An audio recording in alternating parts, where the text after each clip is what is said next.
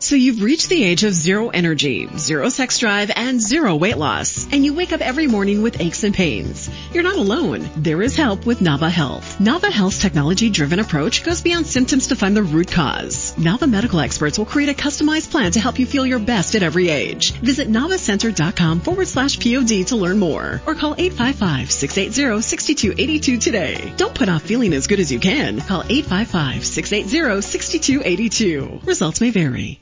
La ley del 1.5, fragmento 46, sesión 96. 9 de septiembre de 1982. Jim. La base de Astern Airlines para la que Don trabajaba como piloto estaba situada en Atlanta.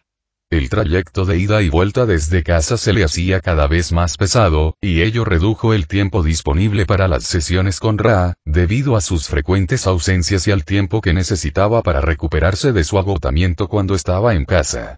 En el otoño de 1982 encontramos una casa cerca del aeropuerto de Atlanta que nos pareció adecuada para mudarnos, y de esa manera se reduciría el tiempo que Don empleaba en los desplazamientos.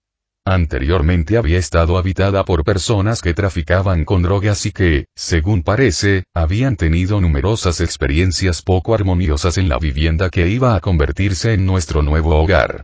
Parece ser que aquellas experiencias poco afortunadas de los antiguos inquilinos habían atraído elementales y entidades del bajo astral a la casa, que Carla era capaz de percibir de algún modo.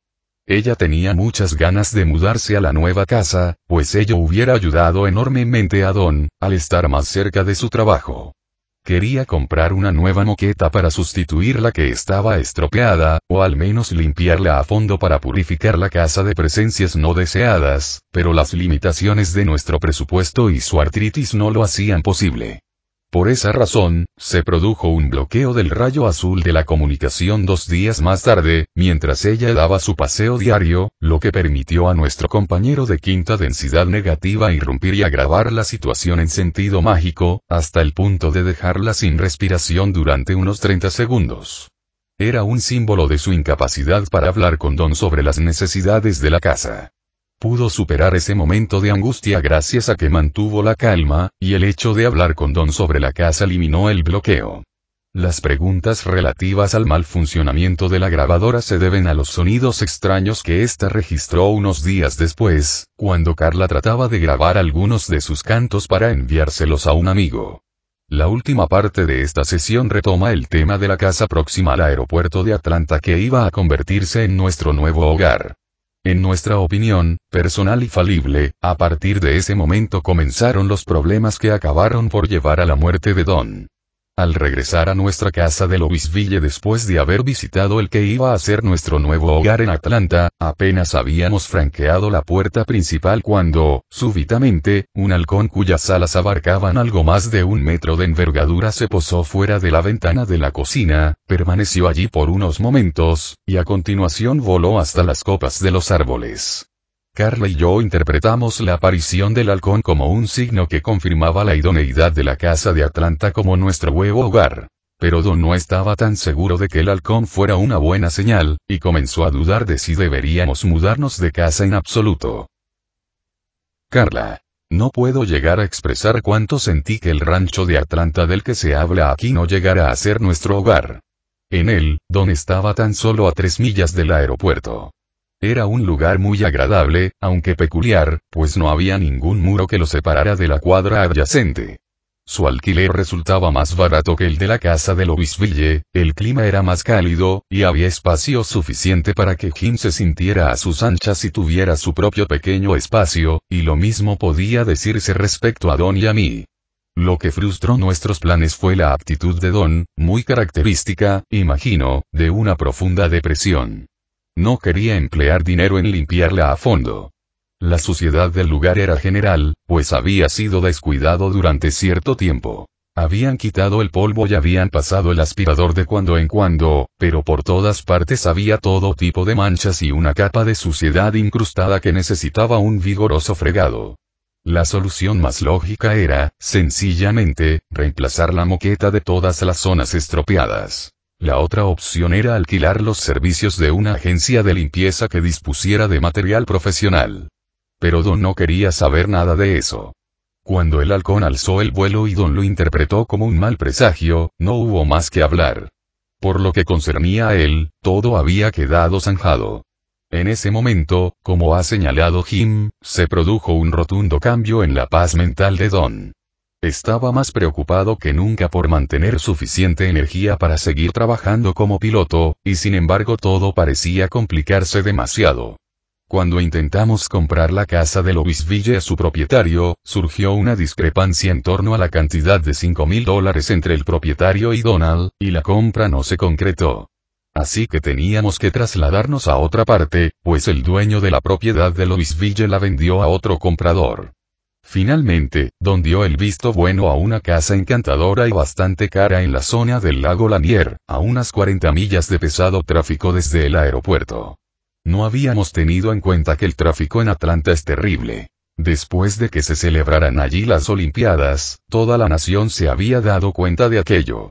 Y Don tenía que conducir desde el extremo norte, atravesar todo el embotellamiento de tráfico y llegar hasta el extremo sur, donde estaba el aeropuerto. Le costaba más llegar allí desde la casa del lago, que desde Louisville, desde allí solo había un breve trayecto hasta el aeropuerto. Una hora de viaje hasta Atlanta. El trayecto en coche desde el lago era siempre de entre una hora y media a dos horas, debido a los problemas del tráfico. Simplemente, parecía no haber alivio ni solución a nuestros problemas en aquella casa. Todo aquello comenzó a complicarnos las cosas a los tres, que en cierta forma no disponíamos de un lugar que se acoplara a nuestras necesidades. Si Donald hubiera estado en condiciones normales, habría podido expresar sus diversos temores. Pero Don era Don, un hombre maravilloso, sensato, encantador, divertido y verdaderamente genial, pero también muy particular, que desde bien joven había fingido no tener preferencias y ser un mero observador. Tras su muerte descubrí que había estado desarrollando verdaderos temores de que le dejara por Jim. Pero no me lo comentó, siguiendo con su costumbre de comportarse como si no le pasara nada. Por eso, me sentía tremendamente confusa. Me imaginaba que simplemente estaba preocupado por conseguir el lugar perfecto, y se pasaba las horas muertas leyendo los anuncios del periódico para encontrar un lugar que le pareciera conveniente, pero sin éxito. A partir de ese momento, ya nunca volvimos a encontrar la paz. Y poco a poco, me di cuenta a nivel profundo de que algo grave le pasaba a Don. Comenzó a comportarse de manera muy poco habitual en él, sin querer abandonar mi presencia, hasta el punto de escuchar mis ensayos musicales, de observarme cuando hacía ejercicio, de dormir en mi habitación. En definitiva, todo ese tipo de cosas que normalmente él hubiera desdeñado. No me tomé todas aquellas cosas como algo positivo, pues amaba profundamente al don irascible e indiferente, y esperaba recuperarle. Estuve llorando a Donald durante meses cuando todavía estaba vivo, pues cambió rápidamente, hasta el punto de que ya no le reconocía. Aquella fue una época de profunda aflicción para Don y para mí. Jim estaba muy preocupado por nosotros, pero mantenía la estabilidad, mientras que Don y yo traspasábamos rápidamente los límites de la normalidad. Caí en una depresión nerviosa. Solicité ayuda y la encontré en la familia, los amigos y los terapeutas. Así conseguí salir de mi depresión y continuar funcionando a nivel básico. Don también sufrió una depresión nerviosa, pero él rompió con la realidad y se encontró en un lugar donde parecía que nadie, ni siquiera yo, podíamos hacer nada por ayudarle. Sesión 96, 9 de septiembre de 1982. Interrogador. ¿Podéis indicar la causa de la disminución de las energías físicas y vitales? Ra. Soy Ra. Hemos tenido que examinar las configuraciones mentales del instrumento antes de formular la respuesta, debido a nuestra renuencia a transgredir su libre albedrío. Los conceptos relativos a la contemplación espiritual de los catalizadores personales han sido ya valorados por la entidad, así que podemos continuar. La actitud habitual de esta entidad es singular. Es decir, cuando es necesario actuar, tiene la costumbre de analizar el catalizador en términos de servicio, y de determinar un camino a seguir.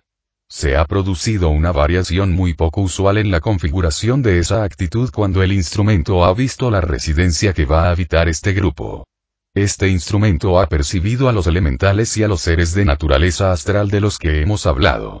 Su deseo ha sido servir, queriendo alquilar el domicilio en cuestión, pero ha constatado que sus instintos reaccionaban a presencias no bienvenidas.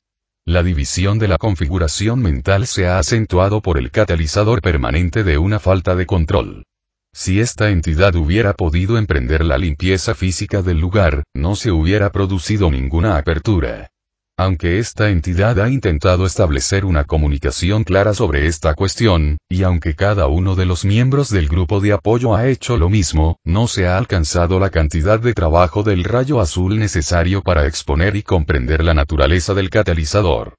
Ello ha dado lugar a una apertura muy extraña para este complejo mente-cuerpo-espíritu, y gracias a esa apertura vuestro compañero ha irrumpido y ha llevado a cabo lo que puede considerarse como la más poderosa de sus manifestaciones puramente mágicas en la confluencia actual, tal como concebís el tiempo.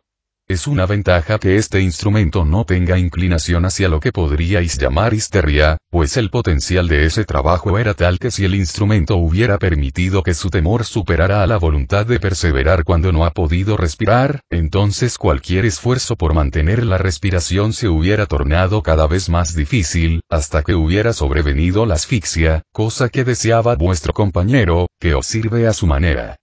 En ese caso, el instrumento hubiera abandonado esta encarnación. Interrogador. Esa amenaza, por llamarla así, sigue existiendo. Y si es así, ¿podemos hacer algo para mitigarla? Ra. Soy Ra. Esa amenaza, como la llamáis, ya no existe. La comunicación que han logrado quien transcribe las preguntas y quien las formula ha conseguido cerrar la apertura y ha permitido que el instrumento comience a asimilar el catalizador que ha recibido. Interrogador. El sonido extraño producido por la grabadora del instrumento mientras hacía pruebas de grabación de su canto se debió también a un ataque de nuestro compañero de quinta densidad negativa. Ra. Soy Ra. No. En realidad, fue resultado de un aparato electrónico defectuoso. Interrogador. Entonces, no había ningún catalizador que provocara el mal funcionamiento del aparato por parte de ninguna entidad negativa, se trataba solamente de un mal funcionamiento aleatorio del aparato. Ra. Soy Ra. No. Interrogador. ¿Cuál fue la causa del mal funcionamiento? Ra. Soy Ra. Hay dos problemas con el aparato. En primer lugar, este instrumento produce un fuerte efecto sobre los aparatos y los instrumentos electromagnéticos y electrónicos y, si desea utilizar de manera continua alguno de ellos, debería pedir a otra persona que los manipule.